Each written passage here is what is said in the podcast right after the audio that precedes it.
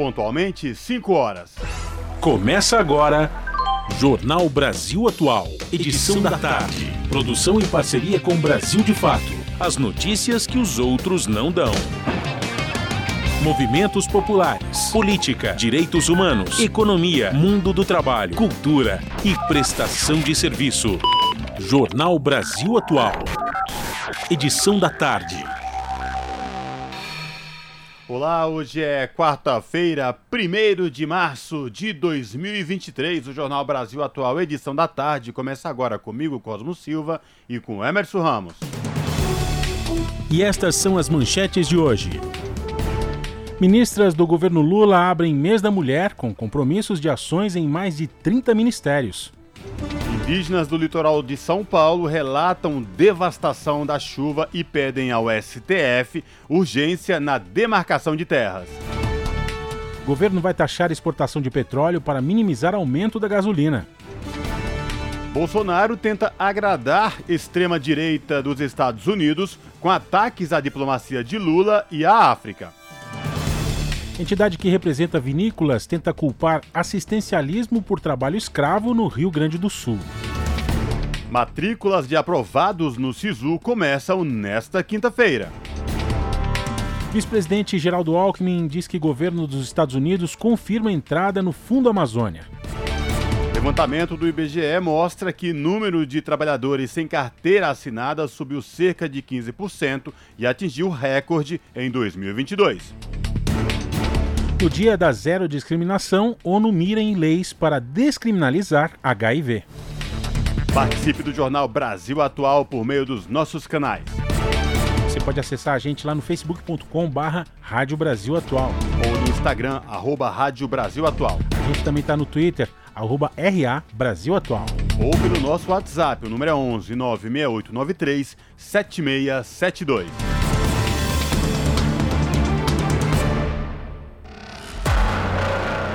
Você está ouvindo? Jornal Brasil Atual, edição da tarde. Uma parceria com Brasil de Fato. Na Rádio Brasil Atual. Tempo e temperatura. Quarta-feira de sol e muitas nuvens em São Paulo. Faz 25 graus e pode chover a qualquer hora. Durante a madrugada vai fazer 19 graus e sem chuva no período. No ABC, a cidade de Santo André tem sol e muitas nuvens, com possibilidade de chuva a qualquer hora. Faz 23 graus. Já em São Bernardo do Campo está mais quente. Céu nublado nesta tarde e pancadas de chuva que se estendem até a noite, em partes da cidade. 26 graus agora. São Caetano do Sul também pode ter pancadas de chuva e está fazendo 27 graus. Durante a noite e a madrugada, a temperatura deve ficar na faixa dos 20 graus. A mínima vai ser de 19 graus durante a madrugada e sem chuva em toda a região. Em Mogi das Cruzes, a previsão se repete: muitas nuvens e possibilidade de pancadas de chuva até a noite. Os termômetros marcam 26 graus. Durante a madrugada, as temperaturas caem para os 18 graus. Já em Sorocaba, no interior do estado, o dia tem muitas nuvens e faz 25 graus. Para a noite e a madrugada, a previsão é de chuva a qualquer hora. Durante a madrugada, as temperaturas caem para os 20 graus e não vai chover e a Defesa Civil emitiu novo alerta para São Sebastião. Há previsão de fortes chuvas até amanhã. A recomendação é de que quem mora em áreas de encosta saiam da residência e procure por casa de parentes ou abrigos disponibilizados pela Prefeitura. O telefone da Defesa Civil é 199. Daqui a pouco eu volto com a previsão do tempo para quinta-feira na região metropolitana. Na Rádio Brasil Atual. Está na hora de dar o serviço. São 5 horas e 4 minutos. Vamos saber a situação do trânsito na cidade de São Paulo nesta quarta-feira, 1 de março de 2023.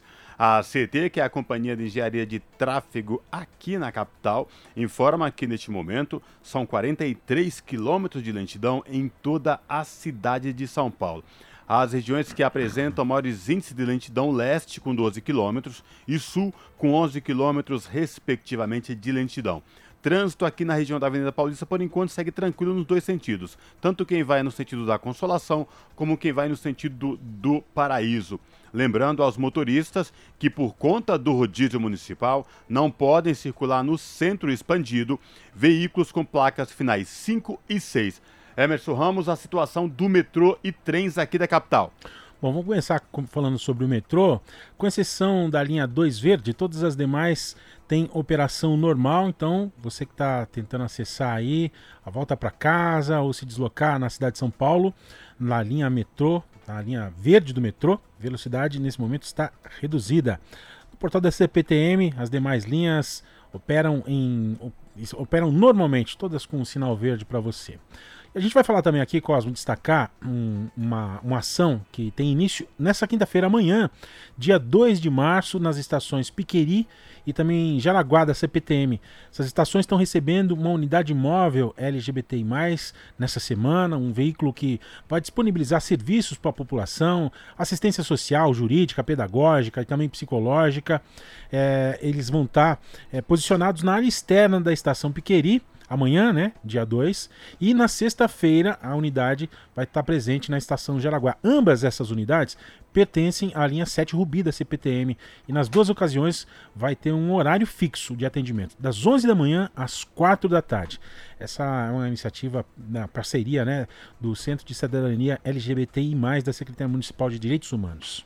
E como é que estão as, como é que estão as, as coisas aí nas rodovias, a situação para quem quer se deslocar aí para um pouquinho mais longe? Muita atenção ao motorista que ouve a Rádio Brasil Atual, porque neste momento a Ecovias, que é a concessionária que administra o sistema Anchieta Imigrantes, instalou a operação comboio na Anchieta para quem vai sentido da Baixada Santista.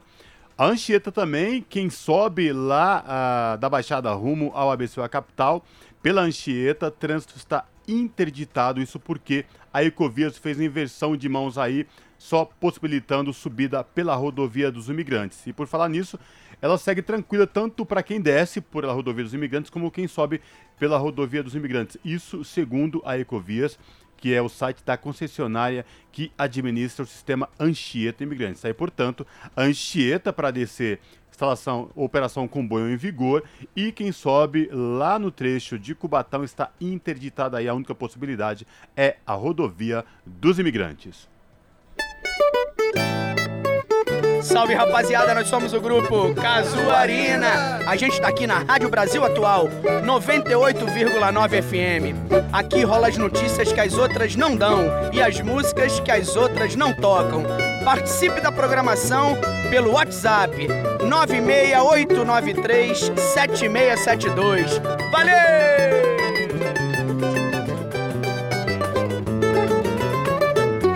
Fábio Balbini o mestre da mesa. Jornal Brasil Atual. Edição da tarde. Agora às 5 e 8, a gente começa aqui o Jornal Brasil Atual também, falando sobre a, a situação da agora ex-vereadora Maria Tereza Capra, do PT de São Miguel do Oeste, em Santa Catarina, que protocolou ação na primeira vara civil da comarca de, daquele, município, daquele município e solicitou a anulação do decreto legislativo que determinou a cassação da vereadora em 4 de fevereiro. A ação anulatória foi divulgada ontem pela defesa da parlamentar. A vereadora afirmou que sofreu perseguição política por ser a única do PT na Câmara e conforme a, reportagem da Rede Brasil Atual apurou, Maria Tereza perdeu o cargo depois de ter denunciado uma saudação nazista de bolsonaristas que protestavam contra o resultado das eleições. Por 10 votos e uma abstenção, os vereadores votaram pela cassação, alegando que a parlamentar teria espalhado fake news ao criticar nas suas redes sociais em novembro o gesto dos, apoiadores do então presidente Jair Bolsonaro, do PL. Entre os pedidos de intervenção militar para impedir a posse de Lula, os bolsonaristas fizeram uma saudação com os braços estendidos durante a execução do hino nacional do Brasil.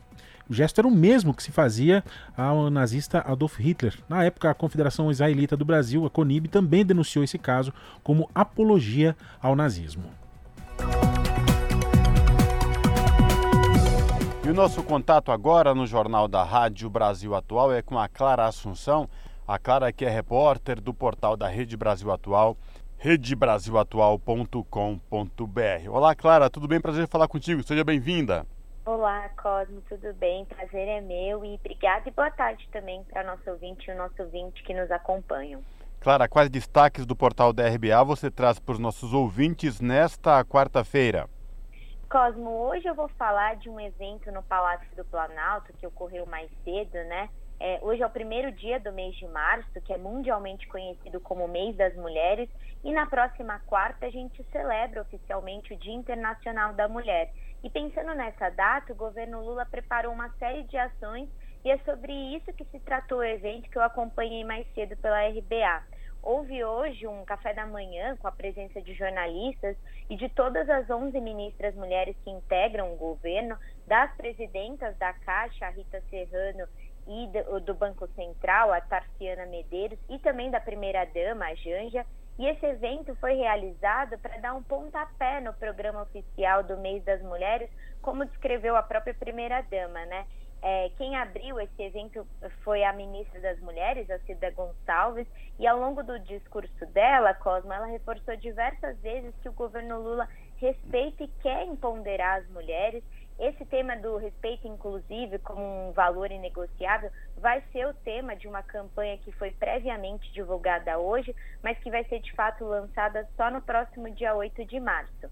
Mas o foco desse evento mesmo, Cosmo, foi a notícia de que o governo Lula está preparando um conjunto de políticas públicas voltadas para as mulheres em todas as áreas. Esse pacote ele também vai ser divulgado só na próxima quarta é, pelo próprio Lula, mas a ministra das Mulheres antecipou que serão ações que vão envolver mais de 30 ministérios. Ela até destacou que essa ação interministerial foi uma responsabilidade passada pelo presidente, que quer dar uma resposta às mulheres que o ajudaram a eleger. O apoio da população feminina para o petista, inclusive, foi destacado nas falas das ministras e das presidentas dos bancos públicos. E a ideia, segundo a ministra Cida Gonçalves, é mesmo mostrar que esse governo trabalha com as mulheres e para as mulheres.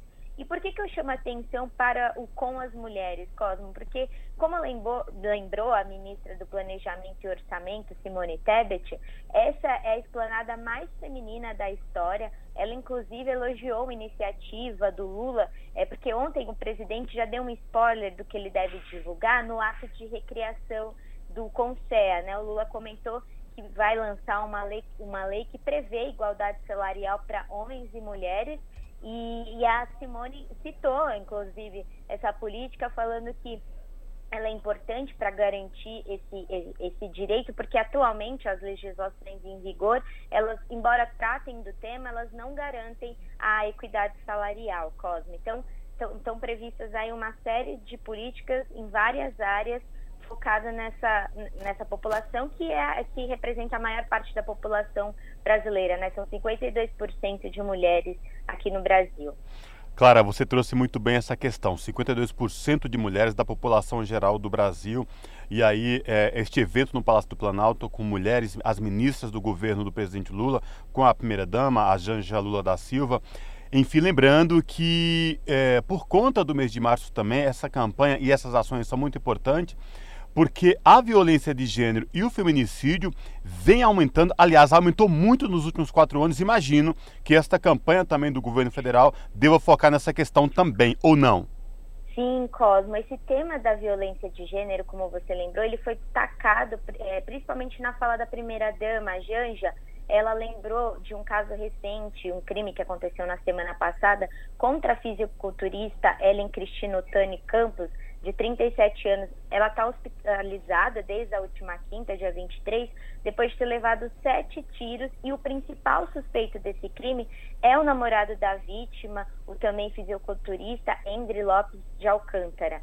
É, e aí, esse crime ele foi lembrado pela, pela Janja porque ela pediu solidariedade para esse caso e ela falou que esse é um tema que toca muito particularmente ela, e ela até lembrou, assim, porque constantemente, desde a campanha, a gente ouviu o nosso presidente Lula falar é, do combate à fome como uma prioridade, mas ela destacou que também é, intervir nos índices de, de feminicídio no país até zerá-los também é uma obsessão do presidente e é um tema que eles vão tratar agora nesse conjunto de ações. E até falando de violência, é bom a gente lembrar, Cosmo, que o mês de março, a gente comemora dia 8, o Dia Internacional da, da Mulher, mas no dia 14, infelizmente, desde 2018, ficou marcado no país pelo assassinato da vereadora Marielle Franco. E, e a, quem lembrou disso foi também a ministra da Igualdade Racial, Aniele Franco, que destacou a importância é, desse tema de celebrar a luta das mulheres, mas também lembrou que é preciso combater a violência política de gênero que as mulheres que tentam acessar a política ou que estão na política são constantemente alvos, né? E aí um outro tema que chamou minha atenção também, Cosmo, foi a fala da ministra do, do Meio Ambiente e das Mudanças Climáticas, Marina Silva, que ela chamou atenção para o racismo ambiental que, que, que, incide principalmente sobre a vida das mulheres negras em tragédias como a gente acompanhou na semana passada em São Sebastião, é, que teve os deslizamentos de terra provocados pelas fortes chuvas, né? E aí a, a, nossa ministra Marina Silva lembrou que são as, as vidas dessas mulheres negras, pobres, que são interrompidas por tragédias como essa e que e esse e tantas políticas ambientais também devem incidir sobre essa questão. E aí, é, até linkando com isso, também é, representando a nossa ministra do Ministério dos, do, dos Povos Indígenas, a Sônia Guajajara, é, a secretária da, da, do Ministério, a Juma Chipaia, ela fez a fala é, representando a ministra e ela chamou atenção também para a vida das mulheres indígenas, principalmente diante da tragédia que a gente está acompanhando contra os povos Yanomami, é, que foram vítimas do descaso e da cobiça de garimpeiros nos últimos quatro anos. E ela lembrou é, que da tragédia da Marielle, mas também contra a vida dos indigenistas Bruno Pereira e do jornalista Dom Philips, que no ano passado foram assassinados pelo seu trabalho de defesa aos povos indígenas. E ela lembrou que, que todos, é, as, que, quem é direto, tanto as mulheres que perdem seus companheiros, que estão lutando pelos direitos, quanto as mulheres que são assassinadas, elas estão ligadas nesse tema é, de combater a violência. E ela falou que, que, a, que a resistência indígena tem muito a ensinar sobre isso, porque hoje tem um Ministério dos Povos Indígenas, mas até o ano passado elas foram atacadas quando elas foram protestar lá em Brasília é, contra a tese do marco temporal e elas lembraram de, dessa recepção que teve e para agora comentar que agora elas têm o um Ministério dos Povos Indígenas, o que é um motivo de comemoração e que indica que é, é realmente a resistência da sociedade civil e das mulheres que vem dando força e gás para a gente continuar seguindo e garantindo progressos no país, Cosmo. Perfeito, Clara. Eu reforço aí o convite para os nossos ouvintes aqui no Jornal da Rádio Brasil Atual, edição da tarde, acessar o portal da Rede Brasil Atual, redebrasilatual.com.br e conferir na íntegra esta reportagem falando sobre este evento no Planalto, já preparando o 8 de março, dia celebrado internacionalmente o Dia da Mulher, mas que as ações, o pacote que será lançado com os anúncios do governo do presidente Lula vão se estender com certeza ao longo do mês de março. Clara, obrigado por falar com a gente, foi um prazer falar contigo. Até a próxima, viu? Abraço. Eu que agradeço, Cosmo. Até a próxima. Falamos aqui com a Clara Assunção, no jornal Brasil Atual. 5 e 18, a gente segue aqui no Jornal Brasil Atual falando agora sobre os grupos masculinistas que propagam misoginia e também fazem ameaças a mulheres na internet. Um desses grupos é o movimento Red Pill, do qual faz parte o auto-intitulado coach de relacionamentos Thiago Schultz. Bom, esse auto-intitulado coach está sendo investigado por uma ameaça de morte contra a atriz e humorista Lívia Lagato. A gente vai saber mais aqui na reportagem de Nelson Lins.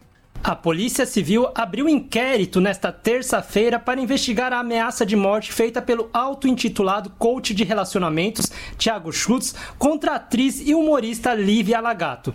Schutz faz parte do movimento chamado Red Pill, que inferioriza as mulheres falando que elas servem apenas para relações sexuais casuais e que o atual sistema supostamente favoreceria as mulheres. Lívia Lagato, por sua vez, fez dois vídeos nas suas redes sociais usando humor para evidenciar os absurdos que são proferidos por esses grupos. Movimento onde basicamente mulheres são os inimigos. Não todas, somente aquelas com problemas emocionais. Hashtag prefiram as de plástico, hein, meu?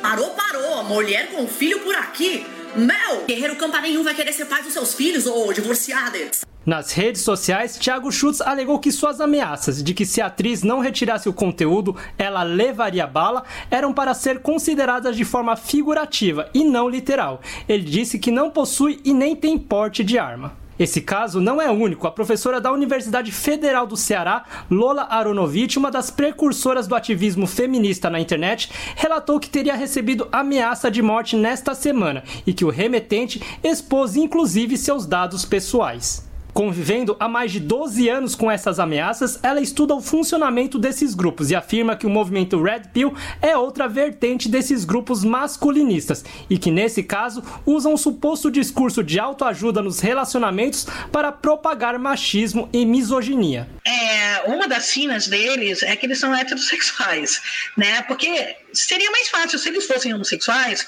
eles se relacionarem só com homens, porque uma das coisas que eles dizem é se não tivesse vagina, eu nem falava com ela. Ou seja, ele só vê a mulher como um objeto sexual. E tem gente que defende que não tem que ter nenhum relacionamento com mulher mesmo, ou só com prostitutas. Para a psicanalista Sabrina Arini, o surgimento desses grupos é uma reação de alguns homens contra a emancipação feminina e a luta por igualdade de direitos, que tirou dos homens o papel de destaque na sociedade. No entanto, Arini ressalta que é necessário trabalhar e dialogar com essa frustração masculina para que ela não se transforme em violência, seja contra eles mesmos ou contra toda a sociedade. O que a gente escuta muito nos grupos é isso. E eu acho que ter uma resposta para isso, não se sentir esse cara, não consigo ser esse cara, que é ou eu vou deprimir ou eu vou ser mais violento, tá? Então a gente, eles saem para esses dois lados. Eles ficam com raiva, né? E mostram a violência ou contra as mulheres, mas contra eles mesmos, né? Briga no trânsito, enfim, bate, se bate, é, tem, gera violência ou uma coisa muito melancólica, muito depressiva, então eu não sirvo, né? Eu não presto, eu não me encaixo, eu não sou homem. Sabrina Arini ainda vê outro perigo no fortalecimento dos grupos misóginos, que é a de negar a realidade a partir do discurso, uma tática amplamente usada pela extrema direita em todo o mundo. Então, Red Pill, que é a pílula vermelha, né, do filme da Matrix, que é como se aquilo que você está vendo não é a realidade. A realidade é aquilo que eu vou te contar. Olha que coisa linda. Eu vou te contar e eu digo o que eu quiser. Então é uma estratégia da extrema direita do mundo que é negociar a realidade, que é a gente começar a se informar, a gente olha no WhatsApp e lê que a economia está na... ah, indo super bem, eu vou no supermercado, o leite está mais caro, e isso não é mais importante o que eu li do que o que estou vivendo no concreto. Então, a partir do momento que a gente não compartilha mais uma realidade comum, socialmente isso é gravíssimo, né? Eu, eu saio do real e o conceito de sair do real é a loucura. Sabrina é uma das coordenadoras da roda de conversa masculina Fala Homem, que é um espaço para que os homens possam falar sobre seus sentimentos e emoções, com encontros semanais todas as terças. Há também outros grupos na internet de discussão dessa chamada masculinidade tóxica, como o projeto Memo. Os dois projetos podem ser encontrados nas redes sociais, fala.homem e projeto.memó com H no final. Da Rádio Nacional em São Paulo, Nelson Lim. Jornal Brasil Atual, edição da tarde, são 5 horas e 23 minutos. Matrículas de aprovados no SISU começam nesta quinta. Saiba como fazer. O prazo final termina no próximo dia 8 de março e os resultados do processo de seleção já estão disponíveis. Os detalhes com Rodrigo Durão. Começa nessa quinta o prazo de matrícula nas universidades públicas para os estudantes que foram aprovados no Sistema de Seleção Unificada, o SISU 2023. Os estudantes têm até o próximo dia 8 para concluir o processo e o envio de documentos para garantir a vaga. Cada universidade tem um procedimento próprio para a realização da matrícula, com solicitação de determinados tipos de documentos. Também pode haver a solicitação de comprovações específicas para o caso de estudantes que concorreram a vagas reservadas por cotas. Os resultados do SISU já estão disponíveis no portal Acesso Único do Ministério da Educação. Por lá é possível verificar se o candidato conseguiu a vaga na universidade escolhida, como primeira ou segunda opção. Em seguida, é preciso checar no site oficial da própria instituição de ensino qual o procedimento para a matrícula e quais são os documentos exigidos. Também no período entre os dias 2 e 8 de março, estarão abertas as inscrições para a lista de espera do SISU. Estudantes que tenham selecionado um ou dois cursos e não tenham sido aprovados poderão se inscrever novamente para as mesmas opções. Caso as vagas disponíveis originalmente não sejam preenchidas, serão convocados estudantes dessas listas. De São Paulo, da Rádio Brasil de Fato, Rodrigo Durão. Você está ouvindo? Jornal Brasil Atual, edição da tarde. Uma parceria com Brasil de Fato. 5 e 24 a gente segue aqui falando no Jornal Brasil Atual edição da tarde sobre renda do trabalhador, que caiu em 2022 e segue estagnada desde 2012. Trabalhadores e trabalhadoras que ganhavam em média R$ 2.715 no ano passado, 1% a menos que em 2021. A gente vai saber mais sobre esse, esse tema na reportagem de Sara Fernandes. O rendimento do trabalhador brasileiro caiu 1% em 2022 em relação a 2021. Esta queda foi contestada na edição mais recente da PNAD, a Pesquisa Nacional por Amostra de Domicílios Contínua, divulgada pelo IBGE nesta terça-feira. Segundo o levantamento, cada trabalhador recebeu, em média, R$ 2.715 por mês no ano passado. O valor representa 28 reais a menos do que ele recebia em 2021. Ainda de acordo com o IBGE, o rendimento do trabalhador brasileiro segue praticamente estagnado desde 2012. A média do ganho mensal cresceu pouco mais de 1% em 10 anos, apesar de a inflação oficial no país ter acumulado alta de 81% no período. Isso significa que, apesar de os preços no Brasil terem quase dobrado desde 2012, o ganho do trabalhador se manteve praticamente o mesmo. O país também encerrou 2022 com cerca de 10 milhões de trabalhadores desempregados, o que corresponde a uma taxa de desemprego média em torno de 9%. Na comparação com 2021, houve um recuo de quase 4 milhões no número de desempregados, ou seja, cerca de 28% de queda no ano. Em 2022, mais de 56% das pessoas com idade para trabalhar estavam ocupadas. Além disso, cerca de 24 milhões de pessoas se consideravam subutilizadas no ano passado. Ainda em 2022, mais de 4 milhões de pessoas estavam desalentadas, situação em que a pessoa gostaria de trabalhar, porém não procura emprego por achar que não vai encontrar. De São Paulo, da Rádio Brasil de Fato. Locução: Sara Fernandes. São 5 horas e 27 minutos. O número de trabalhadores sem carteira assinada subiu cerca de 15% e atingiu o recorde em 2022, é o que mostra o IBGE. A média anual de trabalhadores sem carteira de trabalho assinada atingiu quase 13 milhões no ano passado. O número é recorde para o indicador deste o início da série histórica da Pesquisa Nacional por Amostra de Domicílio Contínuo, a PNAD, em 2012. Esse tema foi abordado na entrevista que o jornalista Rafael Garcia fez com Vitor Pagnani, supervisor técnico do escritório regional do Diese, em São Paulo. Vamos acompanhar. Custo de vida, emprego e desemprego, cesta básica, tarifas públicas, salário mínimo. Agora, na Brasil Atual, a análise do Diese. E nós vamos conversar com Victor Pagani, que é supervisor do escritório do DIES em São Paulo. Victor, bem-vindo ao Jornal Brasil Atual, tudo bem? Tudo bem. Obrigado pela tua participação. A gente vai falar sobre os dados da PNAD de contínua, a pesquisa nacional por amostra de domicílio contínuo, que, foi, que é realizada pelo IBGE e foi divulgada ontem, que mostrou que a média anual de trabalhadores sem carteira de trabalho assinada atingiu quase 13 milhões em 2022, mais exatamente 12 milhões e 900 mil. O número é recorde para indicador desde o início da série histórica em 2012.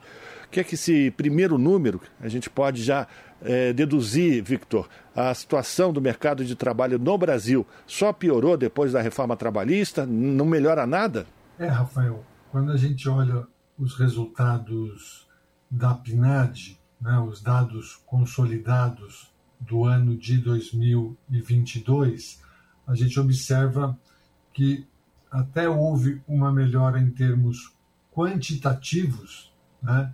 então houve uma redução significativa nas taxas de desocupação, porém, em termos qualitativos, é, a gente não verifica a mesma melhora. Né? Quando a gente observa o dado que você mencionou, houve um crescimento, é, principalmente dos empregos sem carteira assinada. Né? Então, os empregos sem carteira assinada cresceram num ritmo é, superior ao dos empregos com carteira assinada. Né?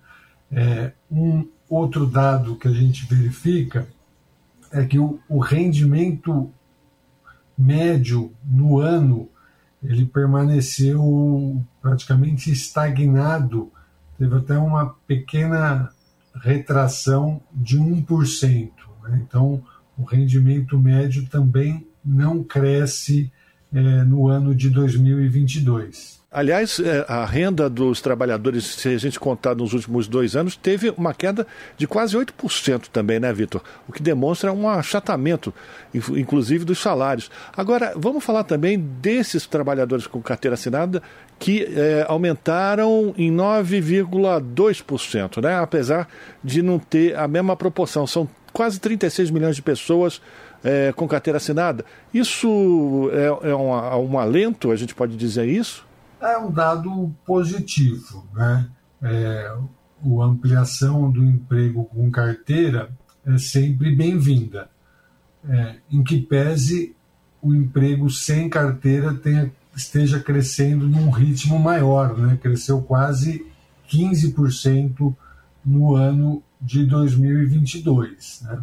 Então, nós temos que o ano de 2022, de certa forma, ele consolidou um processo de recuperação do mercado de trabalho após a pandemia de Covid-19.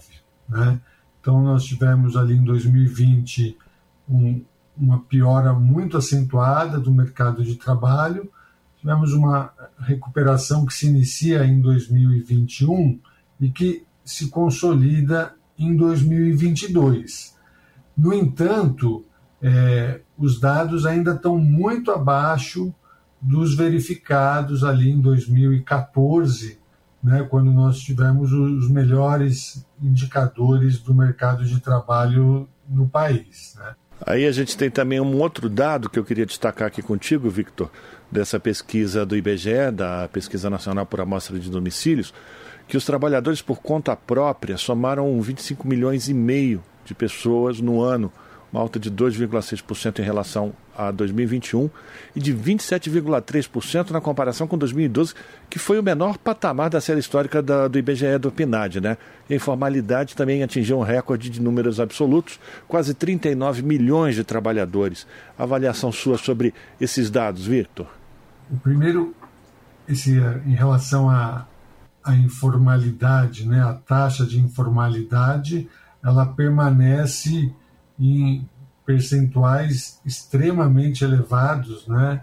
É, quase 40% dos trabalhadores ocupados estão na informalidade e em relação aos trabalhadores por conta própria, a gente também tem um percentual muito expressivo, né? O ritmo de crescimento dos trabalhadores por conta própria diminuiu, mas nós estamos falando é, de quase um quarto né, da, do número de trabalhadores ocupados. Né? E isso tem impactos né, para o financiamento da Seguridade Social, da Previdência Social e para o próprio direito do trabalhador à aposentadoria no futuro. Né? Então é algo bastante preocupante e que a gente precisa é, de políticas né, para que esses números se reduzam, né, para que a gente consiga formalizar os trabalhadores. Né? Então é, é necessário uma reestruturação do Ministério do Trabalho, ampliar a fiscalização né, para combater tanto o emprego sem carteira de trabalho assinado, assinada, quanto é, as outras formas de trabalho informal. Aí, Vitor, eu queria uma avaliação tua também sobre a importância de se rever as medidas que foram tomadas a partir do governo Temer, a chamada reforma trabalhista, que prometiam o aumento da capacidade de geração de postos de trabalho no Brasil, mas em que pese a pandemia, nada daquilo que foi prometido se concretizou. É importante, então, a gente rever aquilo que foi colocado como sendo a saída milagrosa para a geração de empregos no Brasil, na sua avaliação? Sim, Rafael, tem diversos pontos né, da chamada reforma trabalhista que precisam ser revistos né, para que a gente tenha ampliação da geração de empregos, mas que não seja uma ampliação da geração de empregos, né, de ocupações, com base na precarização das relações e das condições de trabalho, né, para que a gente possa ter a geração de empregos é, dignos, né, empregos de qualidade, bem remunerados e dessa forma, é, inclusive, fortalecer o nosso mercado interno de consumo de massa e dar maior dinamismo para a economia, né, para que a gente possa retomar o crescimento da economia e o desenvolvimento social. Né? Então, diversos pontos precisam sim ser é, revistos, né? É preciso ter ampliação dos empregos, mas com a garantia dos direitos dos trabalhadores. Né? E nesse sentido, a gente inclusive lembra da necessidade de regulamentação do trabalho por aplicativos, né? que grande parte é, dos trabalhadores estão, enfim, tendo como alternativa para conseguir renda esse tipo de trabalho, né, Vitor? Exato. Acho que esse é o grande desafio que está colocado aí para os próximos meses, né? A gente conseguir regulamentar essa forma de trabalho né, que a gente sabe que a imensa maioria está na informalidade, né, sem garantia de direito algum é, e sendo super explorados por essas empresas, né, principalmente de transporte é, de mercadorias, de passageiros, mas não só, né, porque já é algo que se espraia para outros setores da economia. Então, é necessário que haja essa regulamentação. O Ministério do Trabalho criou um GT, né, que deve ouvir as representações dos trabalhadores, a, as próprias empresas e, junto com o governo, é, desenhar, né, construir ali um, um acordo, alguma forma de regulamentação que garanta os direitos sociais, né, e também trabalhista desses trabalhadores. Né? é importante frisar isso, Rafael. São trabalhadores, né? não são empreendedores, empresários.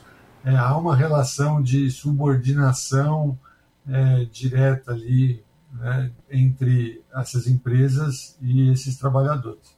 Agradecer a participação do Vitor Pagani, que é supervisor do escritório do Diese aqui em São Paulo, fazendo uma avaliação dos dados divulgados ontem pelo IBGE, da PNAD contínua, que mostrou que em 2022 o, a média de trabalhadores sem carteira de trabalho assinada atingiu quase 13 milhões de pessoas. É um número que é recorde no indicador desde o início da série histórica em 2012. Victor, muito obrigado pela tua participação, um abraço para você e até uma próxima. Eu que agradeço, Rafael. Um abraço. Jornal Brasil Atual. Edição da tarde.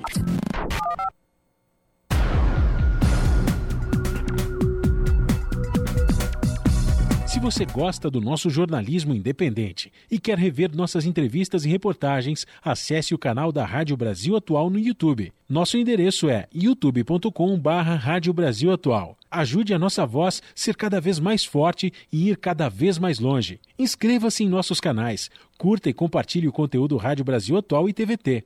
Rádio Brasil Atual e TVT. Compromisso com a notícia, compromisso com a democracia, compromisso com você.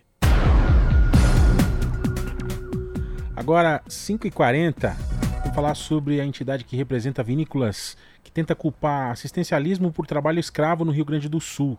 Centro da Indústria, Comércio e Serviços de Bento Gonçalves busca mudar o foco da responsabilidade sobre esse caso de exploração né, de trabalhadores. Vamos saber os detalhes com Douglas Matos.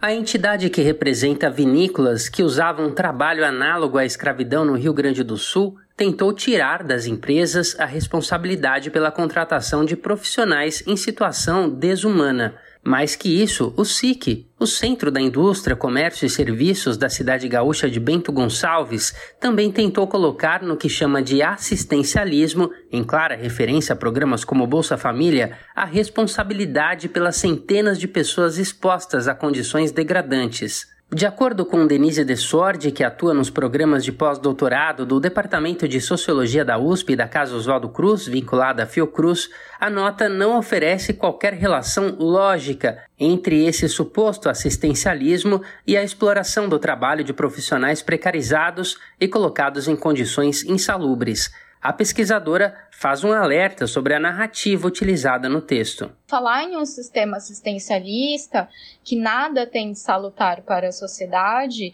é de uma irresponsabilidade imensa, né? Porque os programas de transferência de dinheiro num país tão desigual, que tem um abismo social tão grande como no Brasil, é, eles cumprem um papel bastante fundamental. Né? E eles não desincentivam o trabalho. Desorde reforça que não há qualquer tipo de relação possível entre a falta de mão de obra e o suposto assistencialismo. A especialista classifica a nota como infeliz e aponta: muitas vezes não falta mão de obra, e sim condições de trabalho e emprego justas que permitam que as pessoas trabalhem com segurança, acesso a direitos e proteção social. Essa situação toda ela é absolutamente absurda e essa associação entre sistema assistencialista de que não contribui para a sociedade e que isso gera falta de mão de obra, isso é um absurdo, é um completo descolamento da realidade do Brasil, da realidade das condições de trabalho que são enfrentadas pelos trabalhadores todos os dias. Para o advogado Felipe Adão, doutorando em ciência política pela Unicamp, pesquisador acadêmico que estuda o trabalho escravo, a nota segue a tendência de posicionamento adotada por acusados em episódios semelhantes.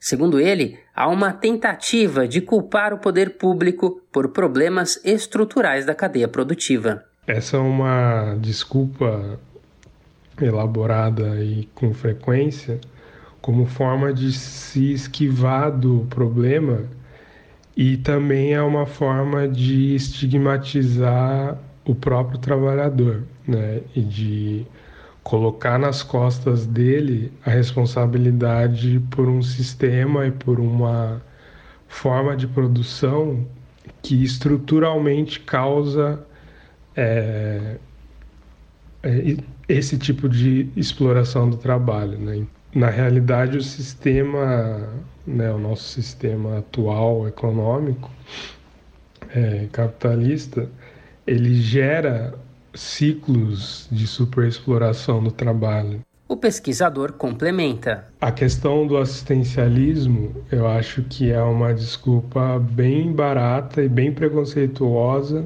de se esquivar de um problema que é estrutural. Né? Não é que as pessoas estão, entre aspas, encostadas e isso gera uma falta de mão de obra qualificada.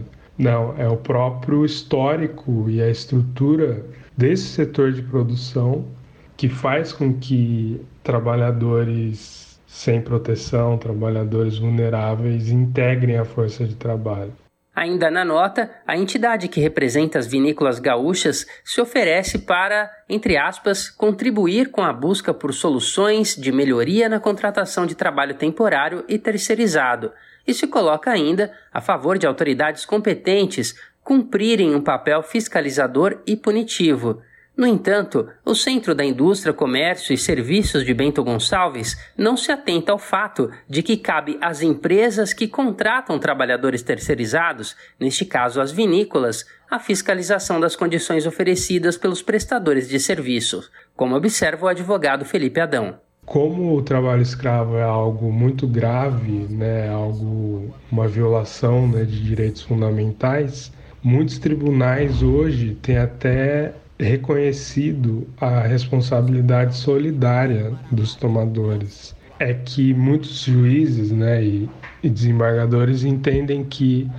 A tomadora de serviço, no nosso caso seria a vinícola, ela está lucrando com a atividade é, laboral do, dos empregados do prestador de serviço.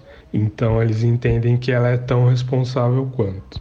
Na mesma linha, a pesquisadora Denise de Sordi avalia que, ao se oferecer para ajuda na busca por um trabalho terceirizado, a entidade mostra que não pretende atuar para que as suas filiadas contratem profissionais seguindo as melhores práticas e condições de trabalho. Trabalho temporário e terceirizado nada mais é do que um trabalho completamente instável e sem direito algum, né? Ou com os, o, o, a, os mínimos direitos que são previstos, né? E isso não garante nenhuma é, qualidade do emprego, fixação das pessoas no emprego, é, a geração de renda no longo prazo, enfim, né? Trabalho temporário e terceirizado também não é uma solução é, que deva ser permanente, né? Ainda mais considerando é, que todos os anos as vinícolas empregam pessoas para esse tipo de trabalho.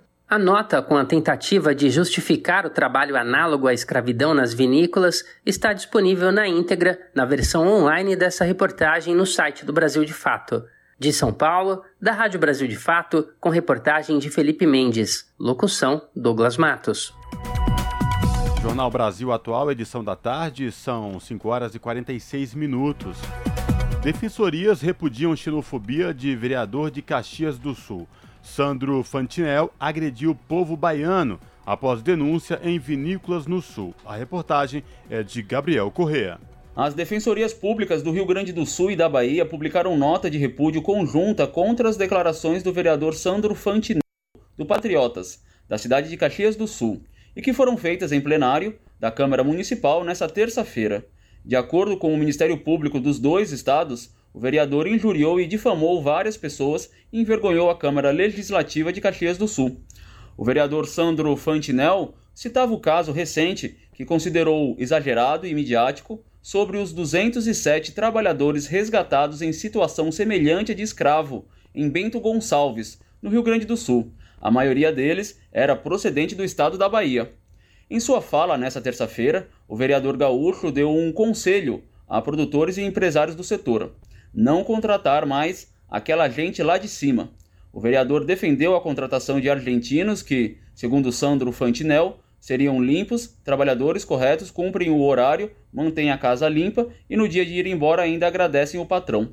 Fantinel ainda completou dizendo que a única cultura que os baianos têm é viver na praia tocando tambor e que por isso, na fala do vereador, seria normal que fosse ter esse tipo de problema. O governador da Bahia, Jerônimo Rodrigues, do PT, comentou as declarações no mesmo dia em redes sociais. Jerônimo Rodrigues afirmou que o vereador do Rio Grande do Sul estava defendendo o trabalho escravo nas vinícolas do estado e ainda foi xenofóbico. Rodrigues também determinou a adoção de medidas cabíveis para que o vereador gaúcho seja responsabilizado pela sua fala. O governador do Rio Grande do Sul, Eduardo Leite, do PSDB, considerou o discurso do vereador gaúcho xenófobo e nojento e disse que a fala não representa o povo do Rio Grande do Sul. Leite também disse que buscará diálogo com autoridades baianas para alinhar ações conjuntas contra o preconceito. Procurado por nossa reportagem, o vereador de Caxias do Sul informou que a intenção dele era citar casos forjados, feitos para ameaçar o produtor gaúcho e pedir indenizações, Sandro Fantinel ainda disse que apagou dos registros da Câmara sua fala sobre os baianos tocarem tambor na praia, que, segundo ele, está tudo resolvido.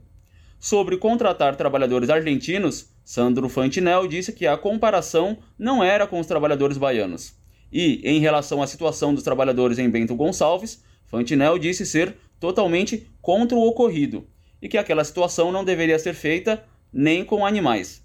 Da Rádio Nacional em São Luís, Gabriel Correa.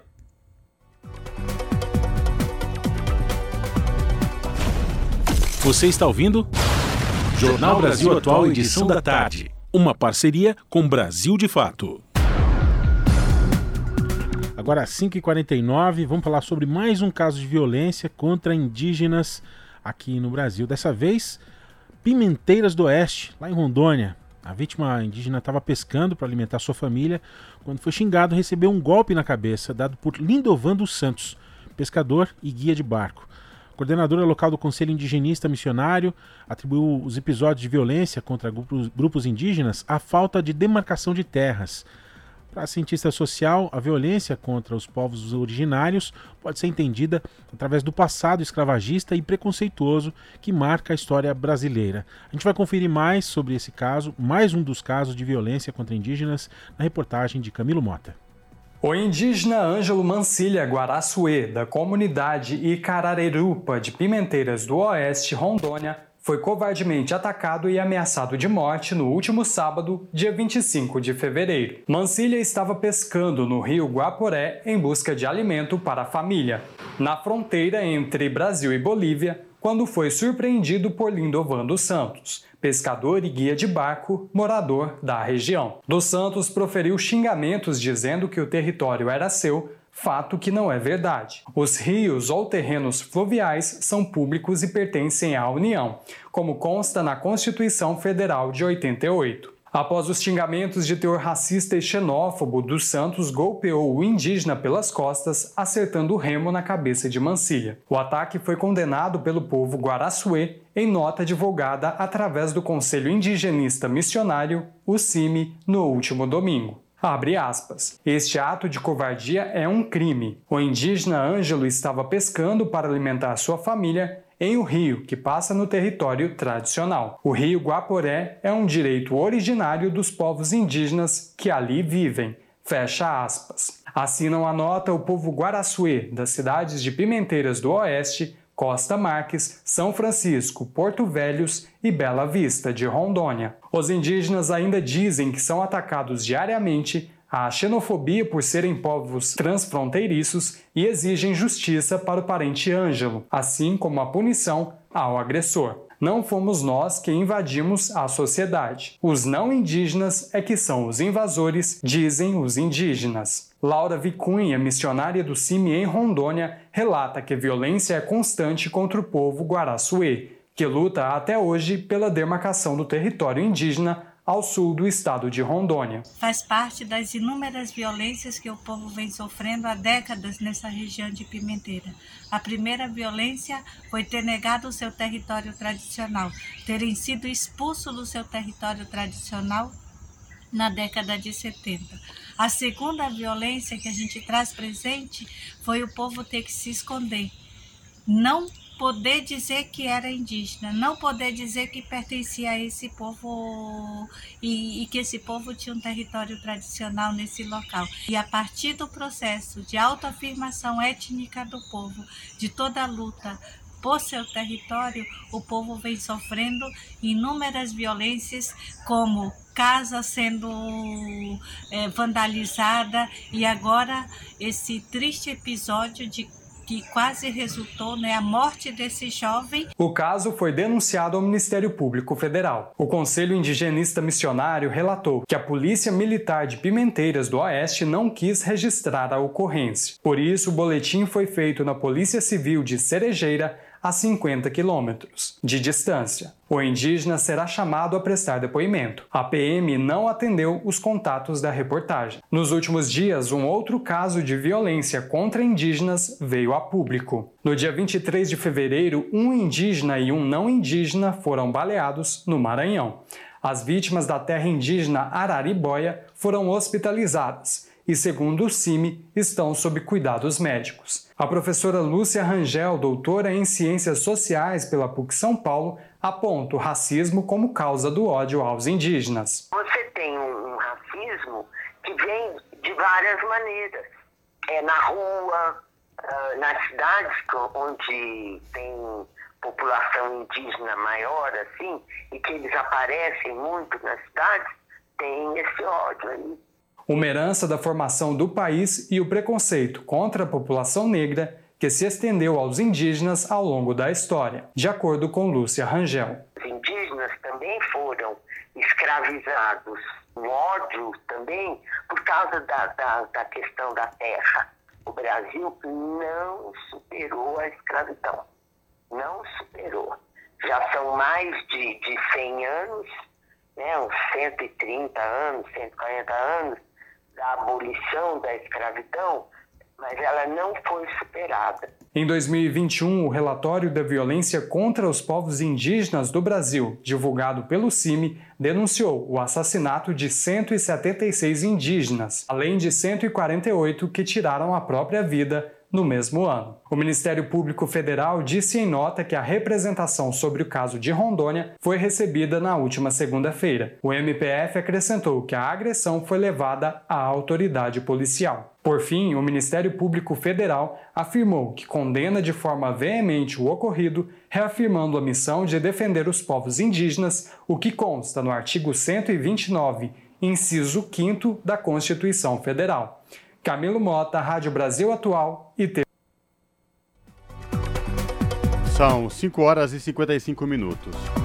Comissão da Câmara fará vistoria em barragens para evitar repetição dos crimes de Brumadinho e Mariana. O repórter José Carlos Oliveira tem mais detalhes. A Comissão Externa da Câmara sobre Fiscalização de Barragens aprovou o plano de trabalho e os primeiros requerimentos para acompanhar os desdobramentos dos crimes socioambientais de Mariana e Brumadinho, que provocaram cerca de 300 mortes e sérios danos socioeconômicos em Minas Gerais e Espírito Santo. Um dos focos estará nas barragens de rejeitos de mineração construídas no método amontante e que estão em risco de rompimento em todo o país. Partiu do deputado Padre João do PT de Minas Gerais o requerimento de diligência para vistoria dessas estruturas. Nós iremos em loco e até para acompanhar o processo de descomissionamento, porque muitas já teriam que estar com o processo avançado. É por isso que acho que é importante, o quanto antes, a gente fazer assim essas visitas de diligência. O descomissionamento envolve técnicas de aterro ou de drenagem, desmontagem e reflorestamento que inutilizem a estrutura. Só em Minas Gerais ainda haveria 43 barragens em risco de rompimento. A deputada Duda Salaber, do PDT Mineiro citou vistorias que fez como vereadora de Belo Horizonte e quer diligências da Câmara dos Deputados também em outros tipos de barragens, como as de abastecimento de água. E há um dado alarmante que existem hoje quatro barragens em alerta máximo acima da captação de água de Bela Fama, que garante o abastecimento de cerca de 70% da região metropolitana de Belo Horizonte. Nós fomos à Vale e os técnicos disseram: não é se vai romper, a questão é quando vai romper. Elas vão romper em algum momento. Para ampliar a segurança hídrica, foi criada algumas muralhas no entanto, não levou em consideração o contexto de crise climática. Segundo a deputada, as estruturas de contenção a jusante nessas barragens foram projetadas para suportar níveis médios de chuva já defasados, sobretudo diante de novos volumes recordes de precipitação determinados pelo aquecimento global. O deputado Lafayette de Andrada, do Republicanos de Minas Gerais, no entanto, alertou que as futuras vistorias também devem considerar as diferentes engenharias adotadas nas variadas formas de barragens existentes no país. A nova comissão externa da Câmara mantém os trabalhos do colegiado que até o ano passado monitorou a repactuação dos acordos para as reparações sociais, ambientais e econômicas do crime de Mariana, ocorrido em 2015, mas ainda cheio de pendências judiciais. A maior parte dos integrantes também fez parte da CPI de Brumadinho em 2019. O coordenador da comissão externa, deputado Rogério Correia, do PT de Minas Gerais, anunciou os principais objetivos do novo plano de trabalho. Dar transparência à eventual repactuação do acordo de Mariana, buscar consenso entre as partes envolvidas, assegurando que todos os atingidos sejam por ele reconhecidos e amparados. Monitorar a execução dos acordos de Brumadinho e Mariana, acompanhar a situação de barragem de rejeito de mineração com risco de rompimento no Brasil, aprimorar a legislação nacional, elaborar sugestões de ações a serem realizadas por órgãos e entidades da administração pública e entes privados, a primeira audiência pública foi marcada para a próxima terça-feira, em busca de um balanço sobre a situação de Mariana. Serão convidados representantes do movimento dos atingidos por barragens, dos governos federal, mineiro e capixaba e do Conselho Nacional de Justiça, que comanda a repactuação dos acordos celebrados com a Fundação Renova, representante das mineradoras Vale, Samarco e BHP Billiton. O deputado Zé Silva, do Solidariedade de Minas Gerais, também cita atrasos na reparação dos danos de Brumadinho. Por exemplo, Brumadinho. As bacias hidrográficas que foram altamente afetadas, até hoje nós não vimos nenhuma atividade efetiva de recuperação das subbacias hidrográficas. E os agricultores, eh, os ribeirinhos, vivem nessas bacias hidrográficas. Mas o que nos preocupou muito é que o advogado-geral da União, doutor Jorge Jorge Messias, diz que a estimativa de negociação ainda são 180 dias. Em breve também haverá audiências com especialistas em recuperação ambiental e mesas redondas com foco em diagnósticos e medidas preventivas de novas tragédias. Para facilitar a elaboração do relatório final, Rogério Correia designou cinco relatores temáticos: Helder Salomão, do PT do Espírito Santo, sobre Mariana e Bacia do Rio Doce, Pedro Ayrara, do Patriota de Minas Gerais, sobre Brumadinho, Célia Chacriabá, do PSOL de Minas Gerais, sobre povos e comunidades tradicionais, Padre João, sobre barragens em risco e Zé Silva, sobre legislação. Da Rádio Câmara de Brasília, José Carlos Oliveira. Pontualmente, 18 horas. Rádio Brasil Atual. Para sugestões e comentários, entre em contato conosco por e-mail redação@jornalbrasilatual.com.br ou WhatsApp DDD 11 96893 7672. Acompanhe a nossa programação também pelo site redebrasilatual.com.br.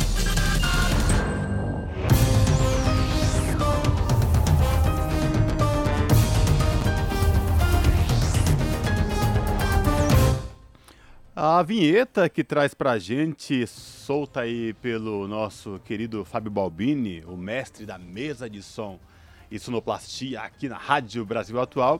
Isso quer dizer, Emerson Ramos, sabe por que, que sai essa vinheta? Já imagino, já imagino. Quem já tá chegando por aí, hein? Pois é. Olha ele aí, chegando.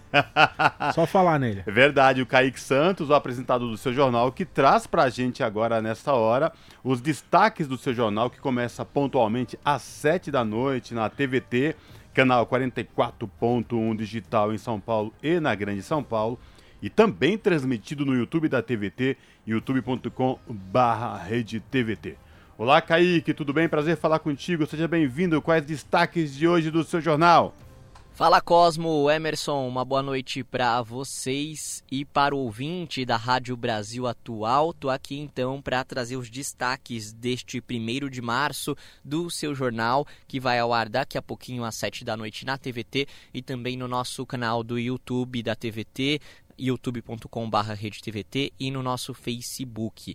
Entre os destaques de hoje, a gente fala sobre o novo ensino médio, né, que foi implantado há um ano e no segundo ano, agora coleciona várias críticas. De acordo com especialistas e entidades de educação, essa reforma educacional, como já previsto, piorou as condições de escolarização e aumentou a desigualdade. A gente lembra que neste novo ensino médio, as disciplinas são agrupadas em linguagem, matemática, ciências da natureza e ciências humanas e sociais.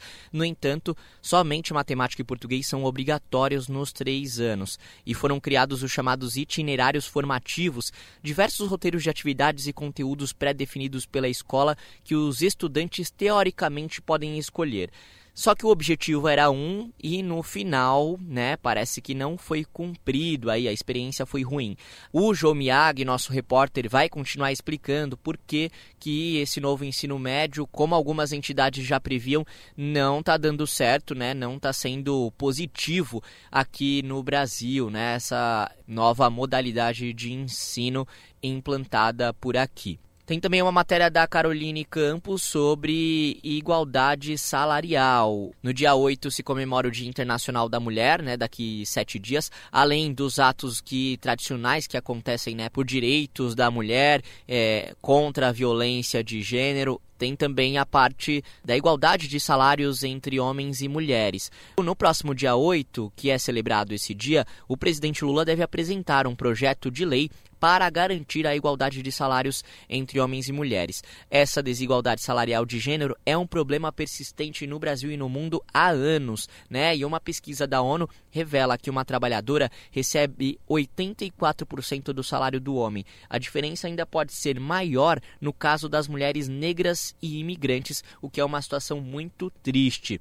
E relacionado a isso também, que de certa forma é uma desigualdade ligada também à questão de gênero e à cor, né, à raça, a gente tem também uma matéria da Gihanna Rodrigues falando sobre o dia de hoje, em que é celebrado o Dia Mundial de Zero Discriminação. Nesta data, a gente reflete sobre a importância de enfrentar o estigma e as várias formas de preconceito que abarcam desde o racismo até o estigma contra pessoas que têm o vírus do HIV. E é exatamente o preconceito uma das principais barreiras para a prevenção, o que contribui ainda mais para o aprofundamento dessas desigualdades. O Dia Mundial de Zero Discriminação é lançado pelo Programa Conjunto das Nações Unidas sobre HIV/AIDS, a UNAIDS, e tem esse objetivo então de enfrentar todos os tipos de discriminação. A gente conversou com especialistas sobre esse tema e a gente explica então o que é essa campanha e a importância, né, da gente aproveitar esse dia para se conscientizar, mas mais importante ainda é que não fique nesse dia apenas, né, que a gente passe a acabar com esse preconceito contra essas pessoas, né, seja ele qual for, contra o, pessoas negras, contra pessoas com HIV, que podem né, ter uma vida aí normalmente e a gente lidar com elas também, né? Tratar como pessoas normais que são o que elas são. Tudo isso e muito mais, então, daqui a pouco, às sete da noite, no seu jornal, que é logo após o papo com Zé Trajano. Até mais, Cosmo e Emerson. Um bom término de jornal para vocês. Kaique Santos, da redação do seu jornal da TVT para a Rádio Brasil Atual. Jornal Brasil Atual, edição da tarde. Uma parceria com Brasil de Fato. Agora 6 e 5, bacana né? Os detalhes aí, daqui a pouquinho tem o seu jornal, os destaques com o Kaique Santos. Kaique, nosso colega aqui de redação, sempre trazendo pra gente aqui as novidades, Cosmo. Interessante, né, essas falas, esses destaques aí de hoje. Muito importante, esse dia é muito importante, Emerson Ramos e ouvintes do Jornal da Rádio Brasil Atual Edição da Tarde, porque esse destaque que o Kaique Santos fala do seu jornal, uma matéria da repórter Gihanna Rodrigues, a gente também tem uma matéria sobre este tema, o Dia Zero de Discriminação, porque a ONU mira leis para descriminalizar o HIV, Emerson Ramos. Importante, detalhe, porque a gente sabe que ainda existe um estigma muito grande das pessoas portadoras de HIV. Aliás, vai mudar essa nomenclatura, não é mais portador de HIV. Sim. E a Gihanna fala muito bem disso na reportagem. Exatamente, vale a pena conferir aí o seu jornal e hoje a partir das 7 da noite. E agora, para quem já está com a gente aqui, vamos saber mais também sobre, sobre esse dia zero da discriminação, é, matéria da ONU. Quem traz para a gente as informações é Pauline Batista. Este 1 de março é o Dia da Zero Discriminação. A data celebrada pelas Nações Unidas serve de alerta para combater o estigma e a discriminação de grupos específicos e pessoas que vivem com HIV. O Programa Conjunto da ONU sobre HIV e AIDS, a UNAIDS, revela que leis que criminalizam servem para exacerbar o estigma, enfrentando por quem vive com HIV, trabalhadores do sexo, comunidades LGBTQIA, e outros segmentos. Essas medidas também atrasam o fim da pandemia de AIDS. Este ano o tema é Salve Vidas, Descriminalize. A discriminação impõe barreiras para quem precisa de tratamento, de apoio e serviços para proteger a saúde. Em 2021, o mundo estabeleceu metas para a reforma de leis que criminalizavam os grupos-alvo. O compromisso dos países reduzir até 2025 o grupo de nações com essas leis em menos de 10% do total global. Da ONU News em Nova York, Pauline Batista. Você está ouvindo? Jornal Brasil Atual, edição da tarde. Uma parceria com Brasil de Fato. São 6 horas e 7 minutos. A gente colocou essa matéria da ONU News aí para fazer uma ligação com os destaques que o Kaique Santos, Kaique Santos trouxe do seu jornal com a reportagem da Gihanna Rodrigues, que os assuntos se intercalavam. Agora a gente volta para o Brasil, Emerson Ramos, porque indígenas do litoral de São Paulo relatam devastação da chuva e pedem ao Supremo Tribunal Federal urgência na demarcação de terras. Cristine Tacuá, da terra indígena Ribeirão Silveira, afirmou que a grande chuva deixou muita destruição e muitas feridas no útero da terra. Os detalhes com Douglas Matos. Entre as milhares de pessoas atingidas pelo temporal que assolou o litoral norte paulista durante o carnaval estão cerca de 600 indígenas do povo guarani que vivem no território Ribeirão Silveira.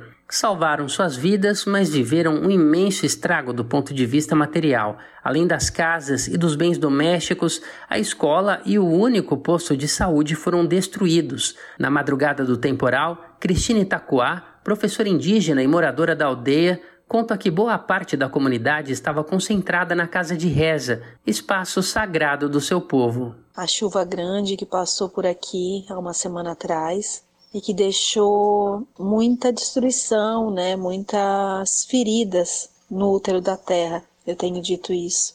É, na noite né, da chuva grande, a noite do dia 19, nós estávamos todos concentrados na casa de reza, que é um espaço muito sagrado, né, muito especial. E nesse momento, na concentração, né, dos nossos rezos, de todo o, o processo, né, de rezo, a gente teve visões, né? Eu, eu, particularmente tive visões muito profundas assim das feridas na Terra e do quanto a Terra está machucada pelas ações humanas. O deslizamento ocorreu a menos de dois metros da casa de reza. A terra indígena Ribeirão Silveira fica na Mata Atlântica, no limite entre os municípios de Bertioga e São Sebastião. Apesar de ser a mais antiga do litoral de São Paulo, está com o processo demarcatório estagnado.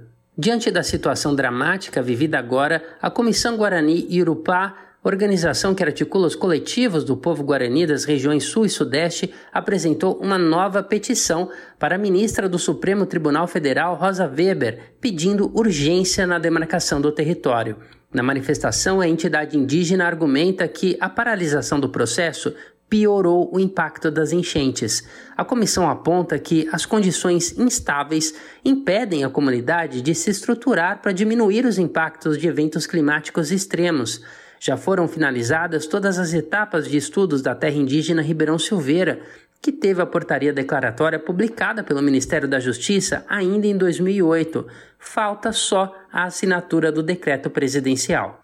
Em 2010, no entanto, não indígenas que se dizem proprietários da parte da terra tradicional impetraram um mandado de segurança com o objetivo de impedir a homologação da terra indígena.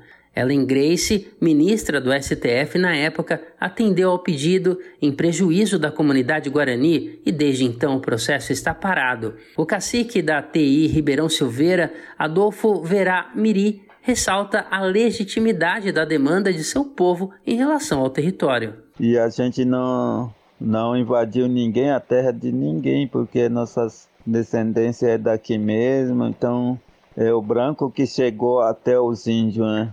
E aí agora quer que o, o branco quer que prove na justiça que a gente é morador daqui, mas somos morador daqui mesmo. Os antepassados né? liderança espiritual do território, Carlos Papa lembra que seus pais lutaram para que essa terra seja demarcada. Quero dizer também que essa luta já vem há muito tempo, desde a época que meu pai era andar jovem, minha mãe era jovem, que já vem há muito tempo. Essa luta vem continuando até hoje. Então, é, meu, meu pai e minha mãe não estão mais aqui entre nós mas a luta continua. E, com certeza, através do manifesto da sociedade, olhando para esse lado da importância da preservação do meio ambiente e também preocupação da mudança climática, vai apoiar com certeza essa a importância da demarcação da terra indígena Rio Silveira. Agora, enquanto se reorganizam sobre um solo encharcado, os Guarani reforçam a urgência do caso e demandam ser recebidos como parte do processo e pedem a anulação da decisão anterior que impediu que o território fosse homologado. Em campanha para se reconstruir, a comunidade está coletando doações, em especial de alimentos, cobertores, eletrodomésticos, materiais de higiene e colchões. A Comissão Guarani Irupá, organização que articula coletivos do povo guarani das regiões Sul e Sudeste, também disponibilizou um Pix para quem quiser fazer contribuições. O número é o 21 860 239 barra mil ao contrário traço 01. Repetindo, 21 860 239 barra mil ao contrário traço 01 o Pix está disponível também na versão online desta reportagem no site do Brasil de Fato. De São Paulo, da Rádio Brasil de Fato, com reportagem de Gabriela Muncal. Locução: Douglas Matos.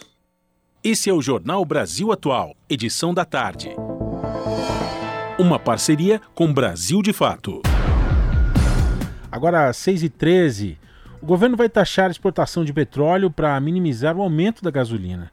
A criação de imposto sobre óleo cru deve garantir a arrecadação e também estimular o refino interno de combustíveis aqui no Brasil. Vamos saber detalhes com Talita Pires. O governo federal anunciou que vai criar um imposto temporário sobre a exportação de petróleo cru. O objetivo é que a taxação sobre a gasolina não seja completamente repassada ao consumidor final ao ser retomada a partir desta quarta-feira, conforme o previsto. O novo imposto garantiria a arrecadação do governo para recuperar as contas públicas e ainda teria o efeito benéfico de estimular o refino de combustíveis no país. A criação do imposto de cerca de 9% sobre a exportação será feita por meio de medida provisória que será encaminhada ao Congresso Nacional. A expectativa é que essa MP gere 6 bilhões de reais à União. Na prática, o governo Lula vai reonerar os dois combustíveis apenas em parte. O imposto, válido por quatro meses, será criado para que os 29 bilhões de reais que seriam perdidos este ano não sejam repassados de forma integral ao consumidor. O ex-presidente Bolsonaro reduziu os impostos sobre combustíveis durante o último ano de seu governo.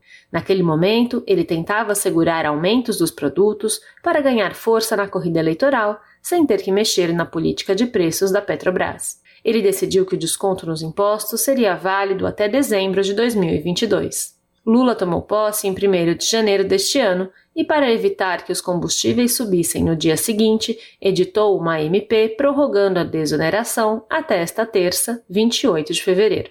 O ministro da Fazenda, Fernando Haddad, afirmou que essa desoneração não poderia ser renovada, pois abriria um rombo nas contas do governo.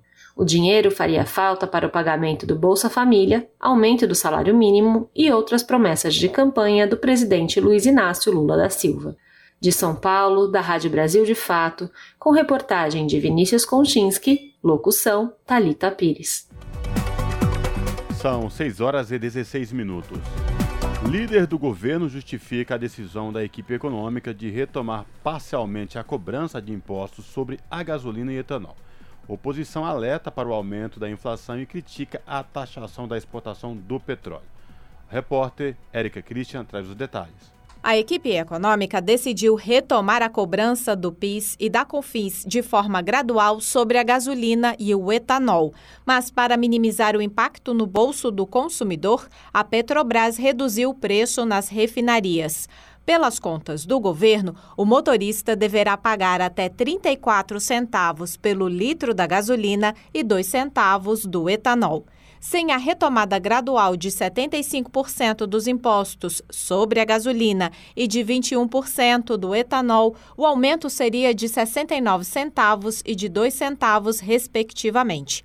O líder do governo, senador Randolfo Rodrigues, da rede do Amapá, lembrou que o presidente Lula ainda prorrogou por dois meses a isenção de impostos, que, segundo ele, foi feita de maneira eleitoreira pelo ex-presidente Bolsonaro. O que foi criado no passado só tinha um objetivo: tentar a reeleição do presidente sainte. Era este o objetivo dessa desoneração. Não era um programa sustentado, não era um programa para atender os brasileiros. O discurso a esse momento da oposição é, no mínimo, hipócrita, porque a desoneração deles tinha data para acabar. A redução sustentável dos preços dos combustíveis está sendo feita por nós, pelo governo do presidente Lula. O líder do PL, senador Carlos Portinho, do Rio de Janeiro, afirmou que a desoneração foi uma resposta do ex-presidente Bolsonaro por ocasião da guerra da Rússia contra a Ucrânia e também para conter a inflação. E ao citar um aumento da arrecadação mesmo com a redução de impostos, Carlos Portinho alertou para o aumento dos preços preços em geral. O governo Lula vem com essa reoneração que a gente já vê na bomba. Hoje, o litro da gasolina que antes estava cerca de cinco reais já chega a 5,60 e provavelmente, mesmo com a redução de 3% do valor nas refinarias, a gente sabe que esse repasse ele não chega integralmente ao consumidor. Então, o consumidor pode se preparar para perder o seu poder de compra uh, e gastar mais com combustível, com riscos para a nossa inflação. Por outro lado, a equipe econômica manteve a isenção de impostos sobre o gás de cozinha e o diesel até o final do ano e ainda decidiu taxar as empresas que exportam petróleo bruto, incluindo a Petrobras, o que vai representar uma arrecadação de 6 bilhões e 700 milhões de reais. Da Rádio Senado, Érica Christian. Agora, às 6h19, a gente segue por aqui no Jornal Brasil Atual, edição da tarde, levando até você as informações que fazem diferença no seu dia. A gente vai falar agora sobre reforma, reforma tributária. O grupo de trabalho da reforma tributária que está se reunindo com o Pacheco hoje prevê uma parceria com o Senado. O objetivo é garantir velocidade à tramitação dessa proposta, dessa proposta para avaliação dos deputados. A gente vai saber aqui mais detalhes com Douglas Matos. O grupo de trabalho que analisa o tema da reforma tributária na Câmara vai se reunir nesta quarta com o presidente do Senado, Rodrigo Pacheco, para discutir como se dará a atuação das duas casas em relação à pauta. O GT se debruça sobre a PEC 45-2019, uma proposta de emenda constitucional que tramita na Câmara, mas também deve avaliar sugestões vindas de outros textos que estão sob análise dos senadores. A ideia é que as duas casas conversem e sigam em diálogo para articularem a pauta de forma conjunta. Quem explica é o coordenador do grupo de trabalho, o deputado petista Reginaldo Lopes. Nós tivemos uma experiência na reforma da Previdência, onde o Senado participou né, em paralelo da, do debate. Então, acho que seria um bom modelo para que garantisse imediatamente, após a aprovação na Câmara, a tramitação no Senado. O objetivo de garantir o acompanhamento do Senado durante os debates entre deputados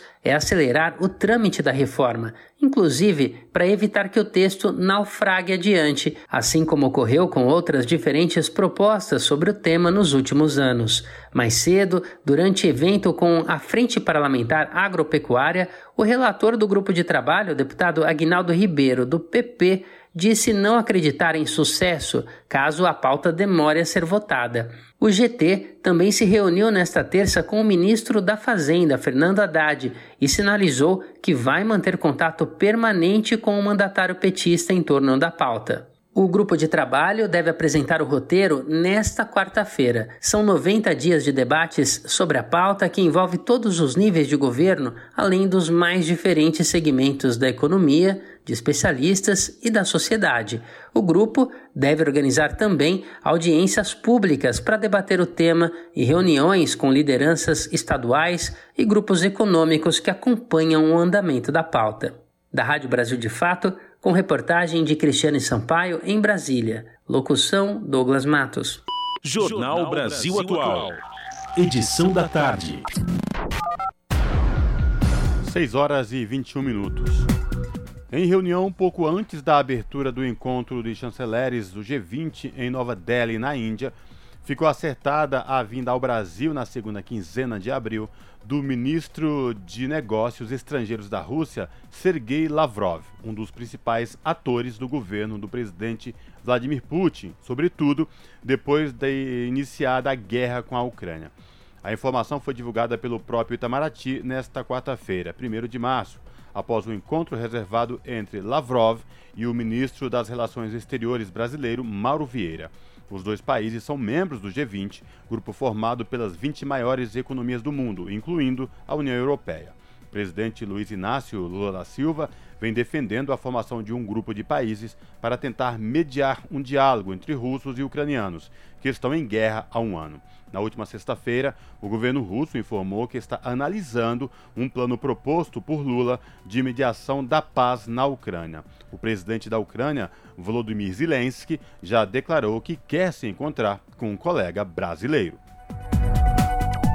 Agora, 6h23, e a gente fala sobre é, mais um dos ataques, né? A, a diplomacia que a gente está vendo aparecer mais uma vez principalmente agora no governo Lula, Bolsonaro tentou agradar a extrema-direita dos Estados Unidos com ataques a essa diplomacia. A declaração do ex-presidente tentou associar Lula a governos autoritários. Informações da professora de Relações Internacionais que a gente vai acompanhar agora na informação que traz para a gente o Douglas Matos. Na última semana, o ex-presidente Jair Bolsonaro tentou voltar aos holofotes a partir de mais uma fala ofensiva, desta vez num discurso nos Estados Unidos. Ao falar sobre a política externa brasileira, ele afirmou que o governo atual tem se aproximado de ditaduras na América do Sul e fora dela. Além disso, desvalorizou os países africanos ao dizer que, abre aspas, devemos buscar países que podem nos oferecer alguma coisa, fecha aspas. Para Denise Roshacker, professora de Relações Internacionais da Escola Superior de Propaganda e Marketing, a ESPM, o posicionamento de Bolsonaro mostra um alinhamento com a política externa da extrema-direita dos Estados Unidos, onde ele está morando. A frase do Bolsonaro reflete aí o, o discurso que ele vem fazendo de tentar agradar a extrema-direita nos Estados Unidos. Né? Foi um evento que é social o Lula aos governos é, autoritários na América Latina e também é, africanos. De acordo com a professora, a aproximação com países africanos é uma das prioridades do governo atual. Existem oportunidades é, importantes para o Brasil nessa ampliação de, de, laços, laços econômicos, de cooperação. É, foi um dos é, eixos centrais na, na política externa do Lula né, nos anos 2000.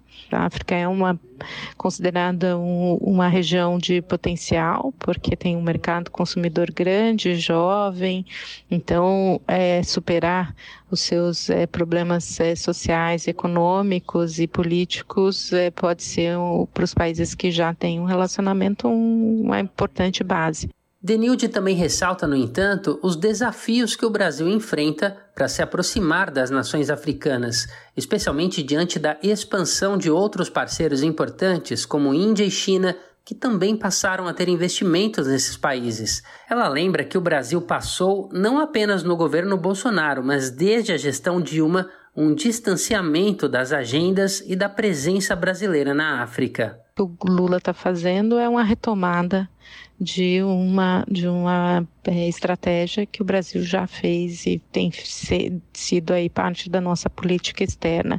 O Bolsonaro foi uma ruptura essa lógica e reforça só a visão é, pouco é, estratégica que ele pensa sabe, da política externa e das, das formas como o Brasil pode ganhar, especialmente em regiões como África ou América Latina. Denilde também destacou a importância de se buscar laços de aproximação com os países de língua portuguesa, como já foi feito no passado. De São Paulo, da Rádio Brasil de Fato, com reportagem de Paulo Motorim e Nicolau Soares. Locução: Douglas Matos. Rede Brasil Atual, Rádio Brasil Atual, TVT e Brasil de Fato em defesa do consumidor em iniciativa conjunta com o Instituto de Defesa do Consumidor, apresentam IDEC Responde, com Igor Marchetti, especialista em direito do consumidor. Como funciona o direito de arrependimento nas compras online? Na questão das compras online, compras fora do estabelecimento comercial, é possível o consumidor ter o direito que nós chamamos de direito de arrependimento. Esse direito está previsto no artigo 49 do Código de Defesa do Consumidor e garante que o consumidor possa é, se arrepender realmente da compra e pedir a devolução do valor, independentemente de pagamento de taxas e é, qualquer tipo de encargo. Não pode ter nenhum tipo de obstáculo para o consumidor ter esse direito atendido e as lojas são obrigadas a sim é, respeitá-lo. Rede Brasil Atual, Rádio Brasil Atual, TVT e Brasil de Fato em defesa do consumidor. Em iniciativa conjunta com o Instituto de Defesa do Consumidor, apresentaram IDEC Responde. Na Rádio Brasil Atual, tempo e temperatura. A previsão para São Paulo nesta quinta-feira é de sol, muitas nuvens e pancadas de chuva à tarde e à noite. As temperaturas vão ficar entre os 19 e 29 graus. No ABC também vai ter sol e muitas nuvens, com possibilidade de pancadas de chuva em todas as cidades da região à tarde e à noite. As temperaturas vão ficar entre os 18 e 30 graus. Quinta-feira nublada também em Mogi das Cruzes. Pode ter pancadas de chuva durante a tarde e a noite. As temperaturas vão ficar entre os 18 e 28 graus. Em Sorocaba, no interior do estado, sol e muitas nuvens e possibilidade de pancadas de chuva nos períodos da tarde e da noite. Temperaturas entre 20 e 30 graus. Camilo Mota, Rádio Brasil Atual. Termina aqui mais uma edição do Jornal Brasil Atual, edição da tarde. Mas antes, tem alguns recadinhos para você que nos ouve aí pelo 98.9 FM. Emerson Ramos, hoje à noite temos um programa cultural, hein? Isso mesmo, hoje tem Samba da Resistência. Quem tá lembrando aqui pra gente é o operador oficial do programa, né? Fábio Balbini. E todo, todo, é, todo, todo dia que você acompanha aqui na Rádio Brasil Atual tem, atu tem uma atualização. Samba da Resistência traz o melhor do samba toda quarta-feira, 8h15 da noite aqui na Brasil Atual 98,9 FM. 8 da noite, vamos atualizar. 8 isso, da noite. 8 da noite. Lembrando, ó, Samba da Resistência, idealizado pelo Douglas Iso, que é, é sindicalista da CUT aqui no estado, presidente da CUT no estado de São Paulo e também professor. Foi professor aí, dirigiu a POS, mas é um admirador do samba. Eu entrevistei ele, tive a oportunidade de falar sobre o samba da resistência no Revista Brasil TVT, portanto fica a dica e o convite para vocês. A gente volta amanhã a partir das 5 da tarde. Tchau!